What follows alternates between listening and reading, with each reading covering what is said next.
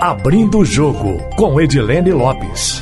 Entrevistas marcantes e informativas.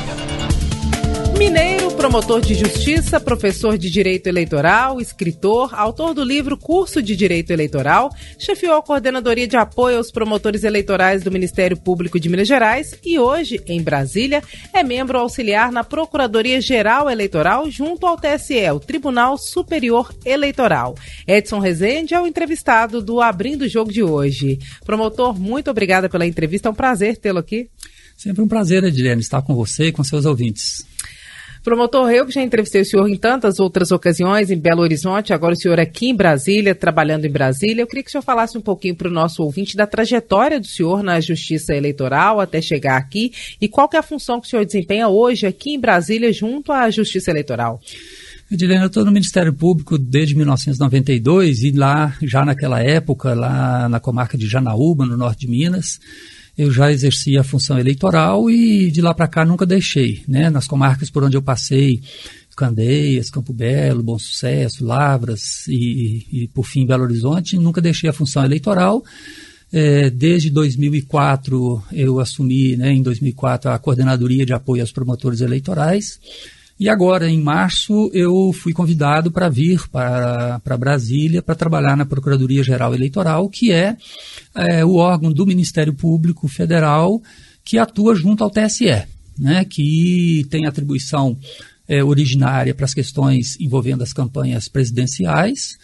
E também a gente trabalha nos recursos que vêm dos estados, né, das, das, das matérias, dos processos que são decididos nos tribunais regionais eleitorais e que vêm para o TSE com recurso.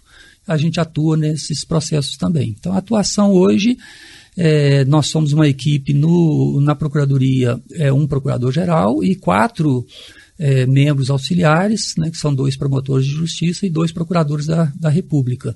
Então a gente funciona em todos os processos que tramitam no Tribunal Superior Eleitoral. No Ministério Público, o senhor sempre quis trabalhar nessa área, que é a área eleitoral? Sempre, né? Eu desde a primeira, primeira eleição municipal que eu fiz, eu me interessei pela matéria, me apaixonei pela matéria, passei por uma uma comarca que foi muito importante na minha vida, que foi Candeias, em que o desafio era muito grande é, havia ali um histórico de corrupção eleitoral, de, de, muitos desmandos, muitos crimes eleitorais, e naquele momento eu me interessei por estudar o direito eleitoral, num primeiro momento, para dar conta daquele desafio, né?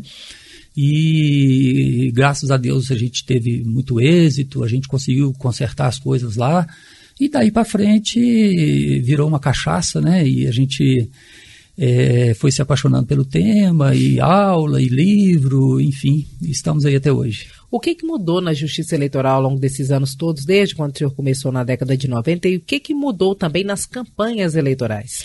É, a gente foi tendo assim muita, muita mudança, né? A gente, se a gente pegar lá a eleição que eu fiz municipal em, em 1992, em Janaúba, né? Aquela campanha totalmente de rua, de, de, de, de boca a boca, de panfleto jogado na rua, em que fake news, né, é, não existia essa expressão, mas que a desinformação, a calúnia, a difamação era por meio de panfletos jogados de madrugada, né, na, na calada da noite. É, então, assim, aquelas campanhas bem, bem ali no, no, no corpo a corpo, né? É, com votação em cédulas de papel e três, quatro dias num, numa quadra poliesportiva apurando tudo aquilo, para a evolução né, de, de vir em 96 o voto eletrônico, a legislação vai diminuindo as possibilidades de campanha nas ruas, né? Você se lembra naquele, na, né, no, no, passado, é, as ruas sujas, né, de, de, de, muros pintados, postes com propaganda colado, faixas entre árvores, enfim, havia toda aquela aquela poluição, mas que de alguma forma é, colocavam o cidadão, né, colocavam o eleitor no, no, no ambiente, no clima de eleições, né? Hoje a gente já não tem mais isso, a gente até costuma brincar que a eleição ficou um pouco sem graça, né? Porque a gente sai na rua não vê nenhum sinal de que tem eleição, porque a, a, as campanhas eleitorais migraram né, do, do, da rua para as redes sociais, para a TV, até mesmo o rádio e TV perdeu um pouco né, de, de, de importância. É, nessa comunicação entre partidos, candidatos e, e eleitores, porque tudo hoje está muito ali, né? nas redes sociais, na internet, nas, nas plataformas de, de mensagens instantâneas. Né? Então, assim, houve uma mudança muito grande, né? E até mesmo, se a gente pegar o momento atual que nós estamos vivendo, a, a, a, a campanha de 2022, é, uma mudança até na questão assim, de, de, de que se, qual é o conteúdo das campanhas eleitorais. Né? Hoje a gente tem campanha eleitoral muito é, centrada em ofensas. Né? É, é, eu costumo dizer assim que nós estamos com uma campanha eleitoral que, em, em que os candidatos estão brigando para ver quem é pior, né? No, pelo menos nos adjetivos. Né? E campanha propositiva ficou muito, muito distante, né? Então, assim, é uma mudança substancial que a gente vê aí nesses, nesses, nessas últimas décadas. O senhor acha que as campanhas ficaram mais agressivas, mais violentas? E o número de crimes eleitorais relacionados a campanhas também aumentou ao longo desses últimos anos ou não?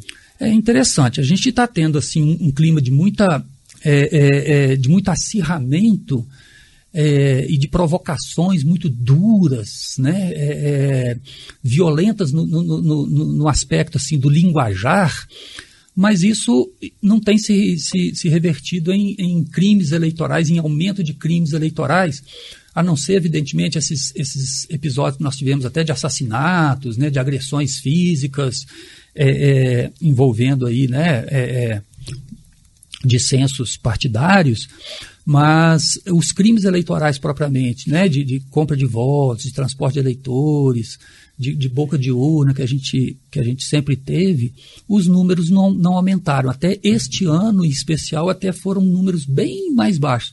Eu não teria aqui agora para fazer esse comparativo para você, mas no dia da eleição mesmo, que eu acabei indo para Belo Horizonte, passando é, no TRE, é, o comentário geral ali era de que os números foram bem mais baixos até mesmo ali no, na sensação da gente durante o dia de ser, de ser acionado, né?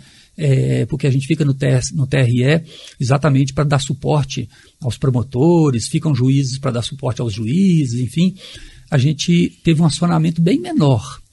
E, e, e também é, no que diz respeito à, àquela possibilidade que a gente vislumbrava de nós termos muita agressão ao, ao sistema, o que foi ensaiado em 2018, né? 2018 a Justiça Eleitoral foi apanhada de surpresa com aquela desconfiança é, com o sistema, com as urnas, e a gente se preparou muito para 2022 e acaba que isso não aconteceu, pelo menos no primeiro turno a gente não teve aqueles episódios de gente querendo fechar sessão, porque não está aparecendo o candidato tal, digita tal e sai outro aqueles episódios a gente não teve no, no, no, primeiro turno, né? Que era algo que a gente, a gente esperava e a gente se preparou para isso, né? Vamos ver no segundo turno como que vai ser. O que, que o senhor acha que aconteceu que mudou de 2018 para 2022 para que esses ataques ou questionamentos em relação às urnas eletrônicas não acontecessem no dia das eleições pelos eleitores? É, eu acho que houve um recado assim muito contundente da Justiça Eleitoral sobre a, a, a, as consequências dessa irresponsabilidade, né?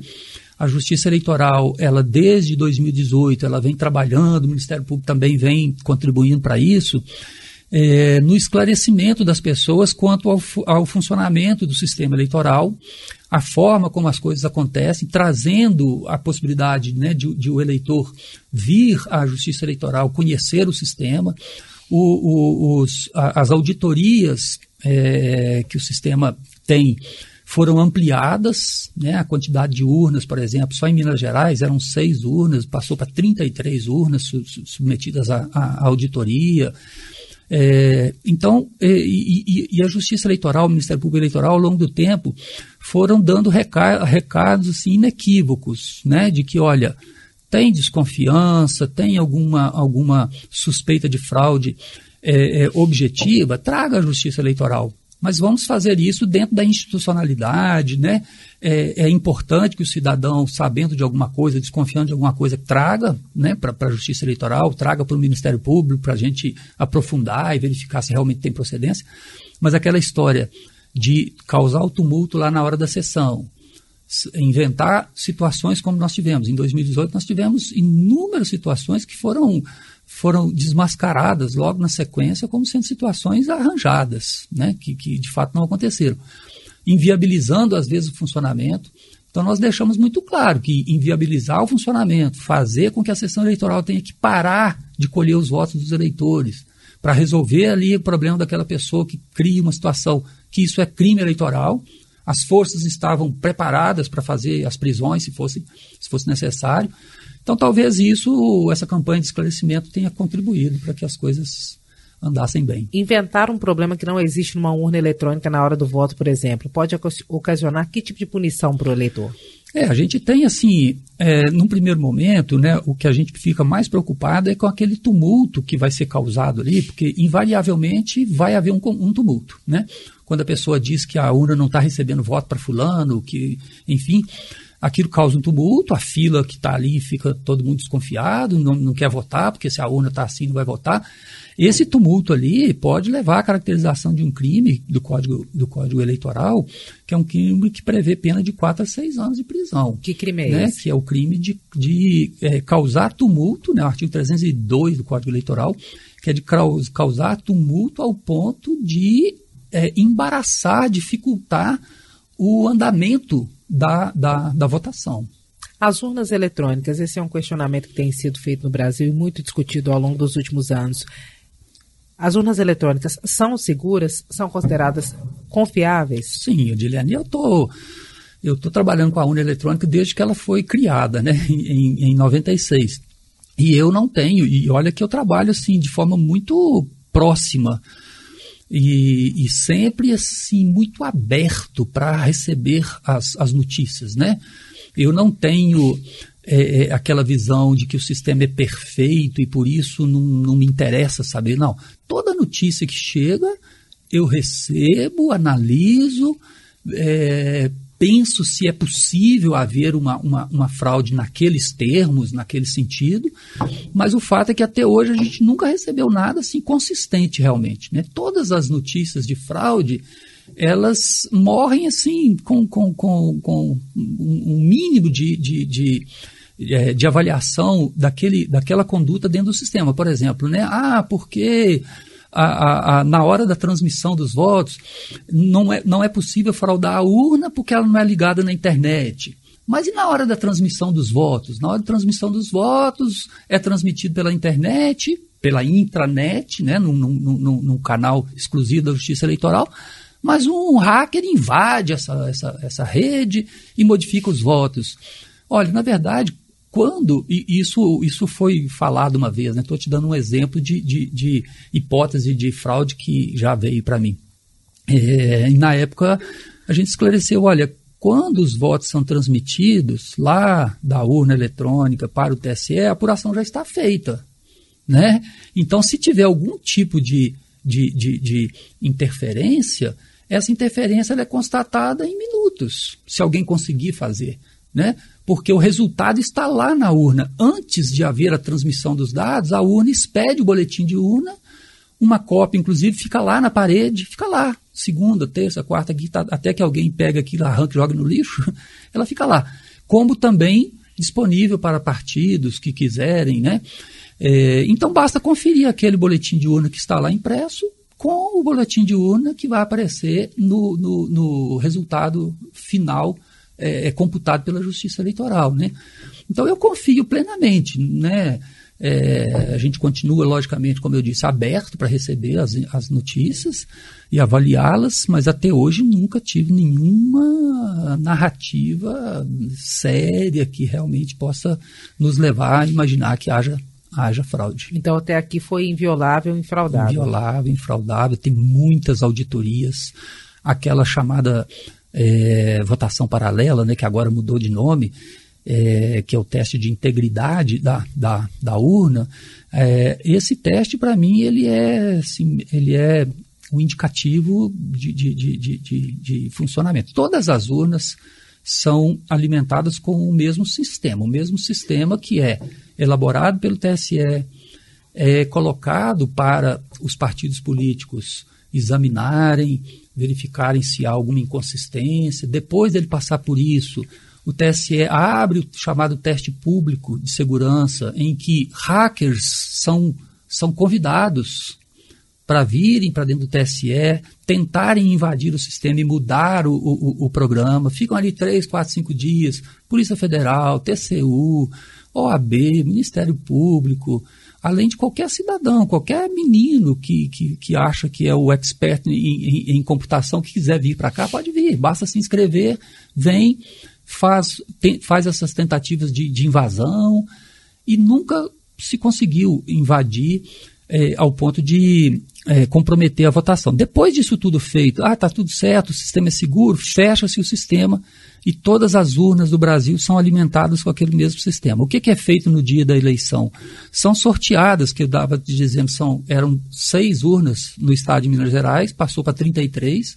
São sorteadas no sábado, véspera, essas 33 urnas, um sorteio público que a imprensa acompanha, e aí sai lá uma urna. Olha, pelo número saiu aqui uma urna que está lá em Poste de Caldas, uma que está lá em Manga, outra que está lá não sei onde. Sai helicópteros, sai aviões para ir lá buscar aquela urna, trazer para o TRE, lá, né, cada estado faz isso, e então ser feita ali uma, uma, uma votação simulada em que é verificado qual o voto que entra nela. Então, durante todo o dia, as pessoas vão votando Lógico que esse voto não é computado, esse voto é só para efeito de, de, testar. Então, vai, vai fazendo aqueles votos ali e no final do, do dia comanda-se a, a, a, apuração exatamente para ver se os votos que a urna vai dizer, né, foram tantos votos para a Edilene, tantos votos para o Edson, vamos ver se foi isso mesmo que foi digitado nela.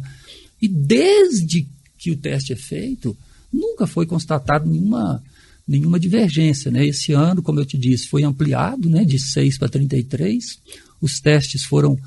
Então, imagina, se é, é, todas as urnas têm o mesmo programa e se a votação nessas 33 urnas é, é, apresentou resultado fidedigno, significa que o restante das urnas, que estão funcionando na mesma lógica, com o mesmo programa, também apresentam essa mesma confiabilidade. Você acha que nos próximos anos, diante da demanda, pode haver um aumento, uma ampliação de urnas auditadas, como se aumentou de 6 para 33, 31 sim, sim. em Minas Gerais? Pode ser que tenha, né? Eu particularmente acho desnecessário, né? Porque como todas estão alimentadas com o mesmo programa, o comportamento de uma, né? Se, se, se houvesse problema, esse problema surgiria numa urna que fosse, né?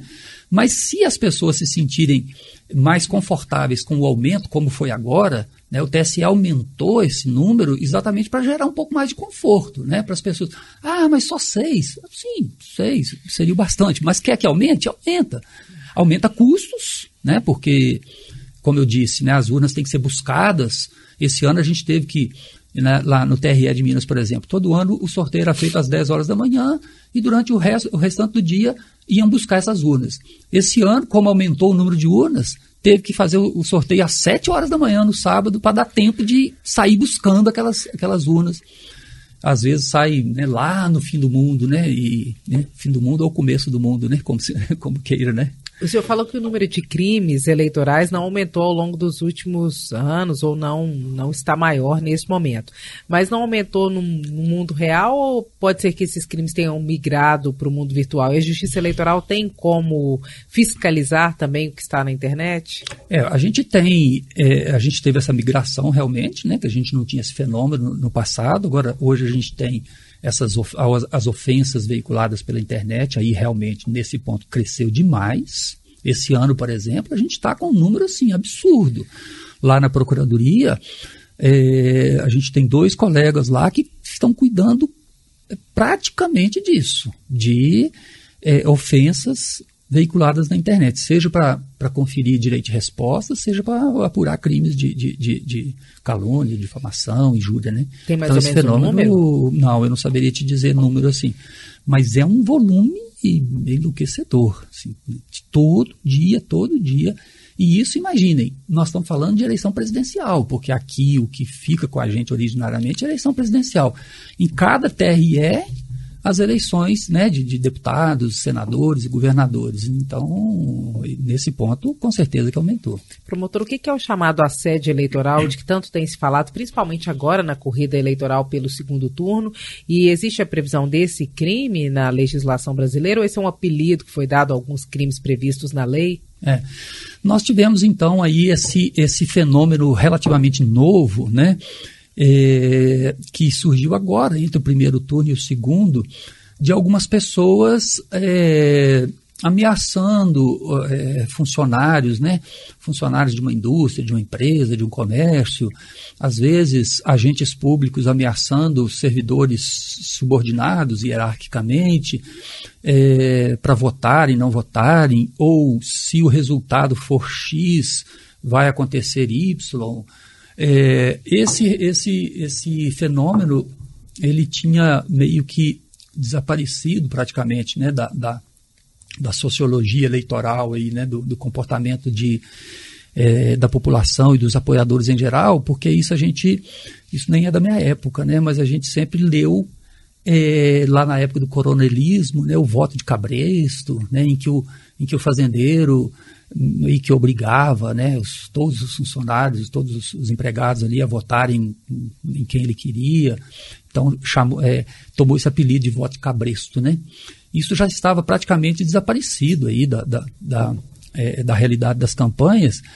E a gente está vendo algo muito parecido agora, né? com essa ameaça de, de é, perder emprego. Outros não fazem ameaça, mas fazem promessas, né? Promessa de benefício caso haja a vitória deste ou daquele, é, e que nos faz é, voltar a uns crimes que é, revisitar crimes do Código Eleitoral é, que, que estavam praticamente esquecidos lá, que são, por exemplo, o, o artigo 301 do Código Eleitoral é, fala da coação mediante violência ou grave ameaça, né? E aí se a gente pensar em, em perder o emprego, é uma ameaça significativa, né? É, e vantagem pessoal para que se vote ou não vote, que é a compra de votos, é, distribuição de, de, de, benefícios, de prêmios, desconto na compra de, de produtos, a depender de a pessoa ser deste ou daquele candidato. Então, são fenômenos que agrupados têm sido chamados de assédio eleitoral. Não existe no Código Eleitoral, nas leis eleitorais, uma figura típica, um crime chamado de assédio eleitoral. O que nós temos é a coação, é a compra, é a distribuição de prêmios, mas é, esse fenômeno aí, todos esses comportamentos que estão nessa mesma direção de querer influenciar o voto dos eleitores, ou mediante ameaça, coação, ou mediante é, é, alguma recompensa, tem sido chamado de assédio eleitoral. Então, é um apelido que se deu para esse conjunto de comportamentos que nós estamos vendo nos últimos dias. Qual que é a pena para cada um desses crimes, pelo menos os mais comuns, e o que, que é diferente em relação à punição quando o agente, aquele que comete o crime, é um patrão, por exemplo, no setor privado ou um empregador no setor público, como, por exemplo, o prefeito? Sim. No caso do, do agente público, há uma, uma pena mais agravada, né? porque, no final das contas, está usando do cargo público, da autoridade pública. Né? É, a gente tem pena ali de 1 a 5 anos de, de, de prisão, de 2 a 6 anos de prisão, é, a depender se é um, um, um, patrão privado ou se é né, uma, uma, um, público. É, tem penas menores aí para hipótese de, de distribuição de prêmios, né, que são penas menores de, de um ano só, de seis meses a um ano. Mas, no geral, a gente tem aí essas, esses, esses crimes, essas possibilidades de, de apuração e, e punição. Quando é agente público, tem previsão de perda de mandato ou algo do tipo? Sim, a condenação, na verdade, as condenações eleitorais, elas sempre trarão como consequência da condenação a perda de mandato, né?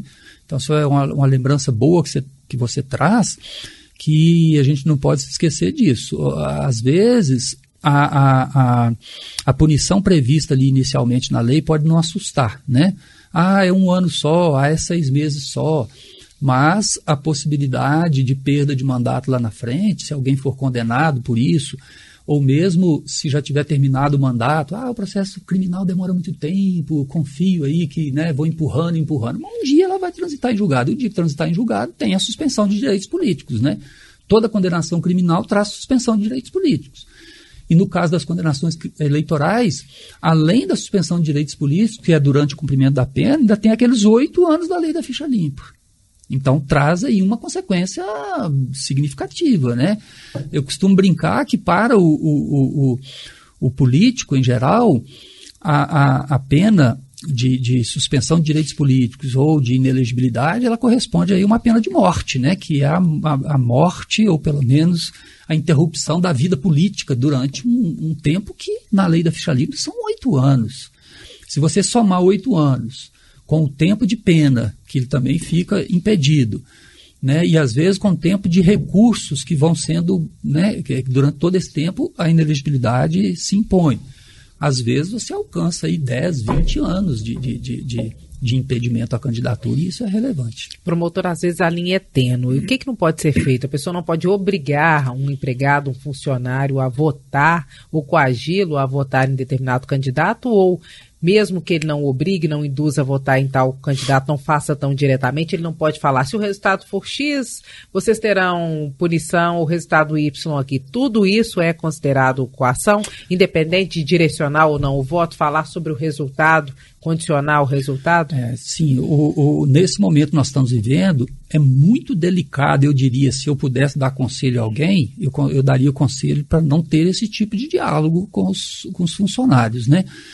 Porque às vezes pode até não ter tanta intenção assim, mas imaginem, olha, se o fulano não ganhar as eleições, ou se o outro ganhar, ou enfim, é, eu vou fechar o comércio, vou fechar o estabelecimento, então todo mundo vai perder o emprego. Olha, o que, que está subjacente a essa afirmação?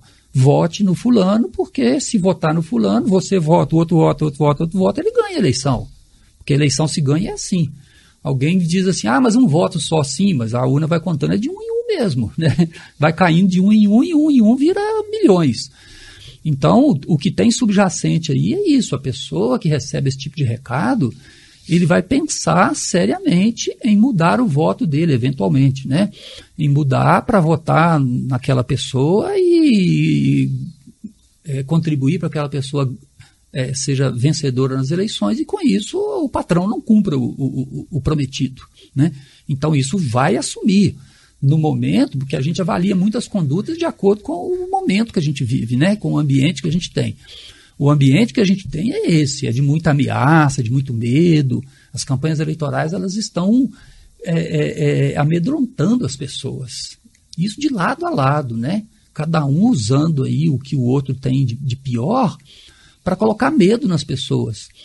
E então, dentro desse ambiente, é, fazer esse tipo de afirmação que ah, não vai manter o salário em dia, ah, não vai poder manter todos os funcionários porque vai diminuir a atividade econômica, vai, enfim, é, tudo isso aí certamente vai assumir ali uma feição de ameaça, de coação que pode caracterizar crime. E quem se sentir coagido ou ameaçado tem como denunciar anonimamente, porque as pessoas também têm medo de fazer denúncias, né? Sim, é uma, é uma situação muito delicada né, dos, dos funcionários. Dia desse, um, um promotor compartilhou comigo uma, uma, uma história, né, uma narrativa, e eu dizia para ele: olha, é, é importante ter a informação dos funcionários que estão passando por isso, né, dos empregados que estão passando por isso. Mas, por outro lado, a gente reconhece que para um empregado delatar a, a, a, a conduta do patrão é, corresponde a, a, ser pior do que ele não seguir a recomendação de voto do patrão, né? Se não seguir a recomendação de voto, ele já corre risco, imagine ele delatando o patrão. Então é algo realmente assim, difícil, a gente, a gente reconhece. Se o empregado é, se dispuser a trazer a informação ao Ministério Público é, com essa com essa condição né, de, de anonimato, mas trazendo informações que nos permitam é, apurar e punir, excelente. Não há nenhuma é, intenção do Ministério Público, muito pelo contrário, a orientação é de, de preservar o máximo possível as, as, pessoas que, que trazem informação, especialmente quando elas são as vítimas do delito. Né? Então, ela, ela já é vítima, nós não vamos vitimizá-la mais uma vez. Né? Então, pode trazer. E um, um dado importante, Dilene, que a gente está trabalhando, é, agora mesmo a gente está tá fechando uma, uma parceria do Ministério Público Eleitoral com o Ministério Público do Trabalho, porque essas situações, ao mesmo tempo que elas configuram os crimes é, eleitorais, elas vão ter repercussão também nas relações de trabalho. Né? O Ministério Público do Trabalho está atento a isso. É, e, e, e, vai instaurar procedimentos lá no âmbito do Ministério do Trabalho para apurar a conduta do, do, dos trabalhadores, dos, patrões, é, com possibilidade, inclusive, né, é, lógico que aí o Ministério do Trabalho é que vai dizer isso melhor, mas com possibilidade até de, de, de é, pleitear indenização por danos coletivos, né, é, danos à, à, à coletividade, danos morais à coletividade dos trabalhadores, na medida em que coloca os trabalhadores nessa situação de, de de supressão da sua liberdade de escolha, né? É, em nome da manutenção do trabalho, dos postos de trabalho, a pessoa tem suprimida a sua liberdade de escolha eleitoral, que é, que é, que é um direito sagrado numa democracia, cada um poder escolher em quem votar, cada um fazer as suas escolhas de acordo com as suas prioridades. Né? Eu tenho uma forma de ver a vida, eu tenho as minhas prioridades, eu escolho o candidato A. Você tem outras prioridades, outras pautas, outros pensamentos, outras preferências, escolhe o candidato B e está tudo certo. É um, uma, essa é uma conquista que a gente não pode abrir mão. E, e esse tipo de conduta ele vai exatamente suprimir essa liberdade. Né?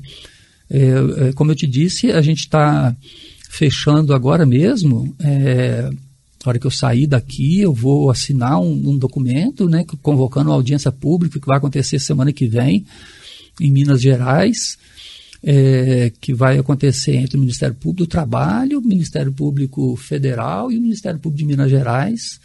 É, eu vou participar disso lá é, exatamente em razão, né, do, embora esteja em Brasília, mas dos meus vínculos é, é, é, com Minas Gerais que não se rompem jamais, né? É, para ouvir a, a, sociedade em geral sobre, sobre é, o que anda acontecendo e o que espera das nossas instituições e para nós fecharmos uma linha de, de atuação é, conjunta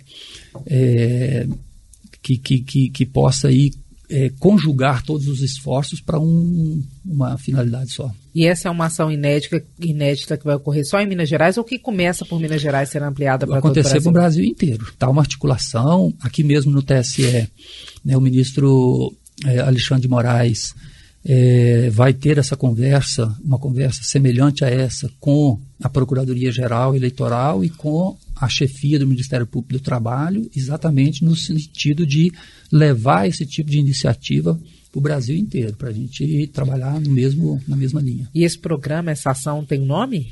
Não, ainda não, não tem assim um nome específico, a gente deve criar nos próximos dias, mas ainda não.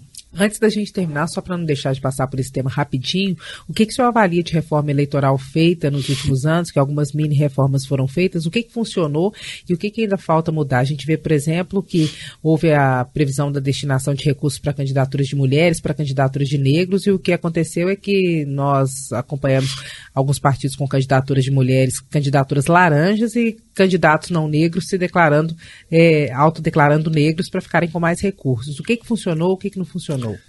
Adilene, é, é, tem umas coisas que a, gente, que a gente tem que lutar sempre, né? mas às vezes a gente fica pensando que em que mundo que a gente está.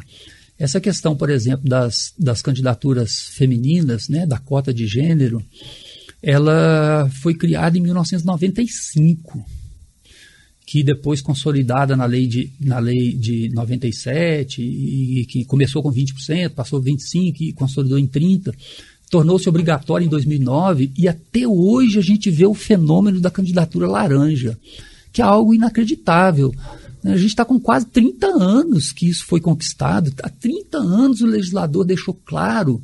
E, e é interessante porque o legislador que faz a lei é o mesmo que lança as candidaturas, que são os partidos políticos é, o recado foi deixado lá atrás, que era necessário ter uma representação feminina maior, mais significativa nos parlamentos.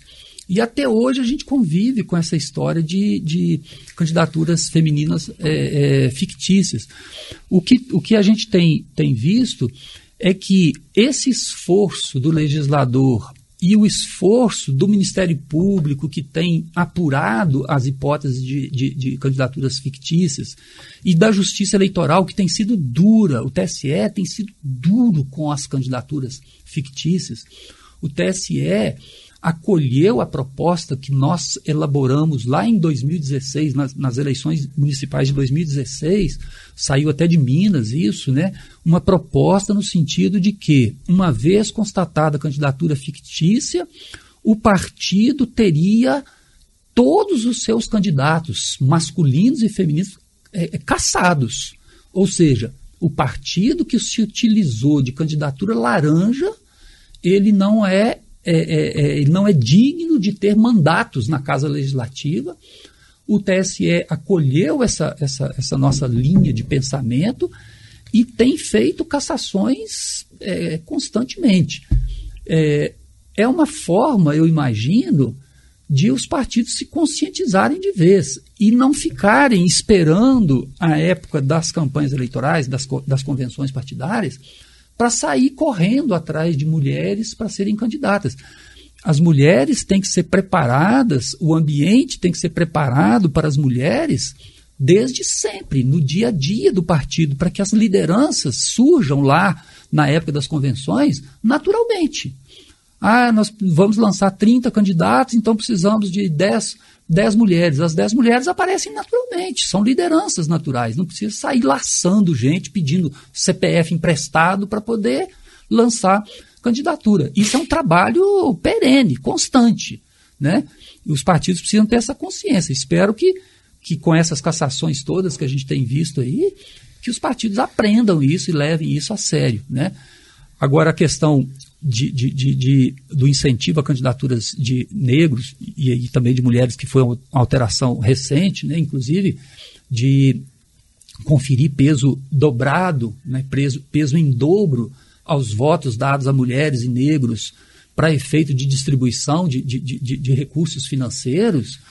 É, quando foi aprovada essa alteração, eu imaginei que realmente a gente tivesse ali achado uma forma de realmente incentivar a participação de mulheres e de pessoas negras.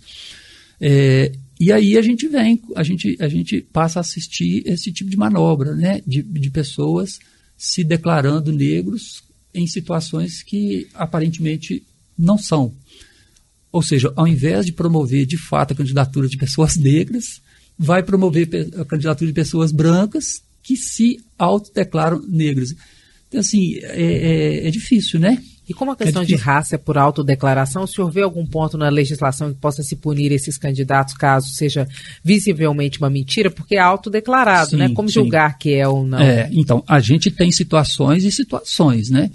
Há situações em que a gente percebe muito claramente que não, não, não, não tem possibilidade de a pessoa é, se encaixar. Se encaixar né? Outras já são ali fronteiriças, aí a gente não tem realmente muito o que fazer mas algumas situações que já foram é, é, é, vistas por aí afora, que já estão sendo objeto de, de investigação. Teve até um caso em que a pessoa se declarou, e aí, como houve uma certa reação, ela foi lá e retificou a declaração. E ficou preto, ficou né? branco. É, é, ficou preto, ficou branco, enfim. É, consertou a coisa, né? Ali na, mas, enfim, há situações que são muito extremadas e que é possível, sim, a gente falar em declaração falsa, porque é uma declaração prestada à Justiça Eleitoral. É um documento público que se presta a instruir um pedido de registro de candidatura e mais, se presta a conferir valor dobrado ao voto. Ou seja, há uma seriedade nisso, né? Além de burlar uma política afirmativa extremamente importante. Pode ocasionar perda de mandato? Pode, perfeitamente. O que, que o senhor acha que, em termos de legislação eleitoral hoje no Brasil, precisa de uma mudança? Uma mudança seria crucial. O senhor acha que a legislação já está adequada ou que falta o cumprimento dela? Olha, eu acho que a gente precisa legislar com mais seriedade a respeito dessas, desses comportamentos inautênticos que a gente tem tido aí, que a gente está cuidando aqui, falando né, desde, desde o começo. A legislação é muito frágil ainda. É, essas coações, essas ameaças, né? É, as penas são pequenas, é preciso ter um tratamento mais é, mais sério, né? é preciso ter consequências mais sérias para esses, é, para esses comportamentos. E eu acho que o legislador precisa muito pensar nessa questão da, da eleição, é, é na, da nossa eleição proporcional para as casas legislativas. Né? É, as, as, as, é, as eleições se sucedem e a gente tem sempre esses fenômenos de pessoas com votação muito pequena sendo eleitos. Então, assim, ou a gente fica com o sistema proporcional na sua é, é, na sua fórmula original, que é a disputa entre partidos, ou a gente então migra aí para um sistema é, é, é, misto, ou sistema majoritário, enfim, o legislador precisa. Né, eu não, não vou aqui indicar o que, que eu acho que tem que ser, né, porque essa é uma decisão do legislador. Mas, a, mas uma coisa precisa ser feita: esse sistema proporcional de lista aberta, em que o cidadão pensa que está votando em pessoas, mas que na verdade não está votando em pessoas, está votando em partidos primeiramente está votando em partidos. E aí, por ele votar em partidos, um candidato tem 1 milhão e 500 mil votos, ele sai arrastando um monte de gente com ele. Né, que o eleitor não necessariamente queria eleger, queria levar para dentro do, da Casa Legislativa. Então, essa, essa dissintonia entre o que o eleitor acha que está fazendo e aquilo que juridicamente ele está fazendo, isso precisa ser pensado e precisa ser corrigido, para a gente ter um pouco mais de, de representatividade. Para o sistema ser mais justo. Para ser mais justo e, e haver é, esse sentimento de representatividade por parte do eleitor. Ele saber que quem está lá na Casa Legislativa foi levado para lá de fato pela sua vontade e não por essas. É, é, é, essas artimanhas, diríamos assim, do sistema, né? Que é uma artimanha que não é do político, é do sistema. O sistema é que faz isso. O sistema é que é, o eleitor, 1 milhão e 500 mil eleitores votam numa determinada pessoa e esse, esse voto dado no fulano leva mais um, uma carreirinha de gente. De pessoas que sozinhas não, não teriam, não voto teriam votos para eleger. O eleitor não sabe disso. Ele não sabe que votando no fulano ele está ajudando a levar outros. Né? Então a gente precisa resolver isso para ter essa identidade maior. Né? Promotor, vamos fazer um bate-bola rapidinho. Eu dou uma palavra, o senhor devolve com outra palavra. Pode ser? Sim. Sistema eleitoral brasileiro. Não, o sistema eleitoral brasileiro é bom, é confiável, é seguro, não tem dúvida disso. Assédio eleitoral. Assédio eleitoral é crime, deve ser punido. Urnas eletrônicas. Confiáveis, totalmente. Promotor, muitíssimo obrigada pela entrevista.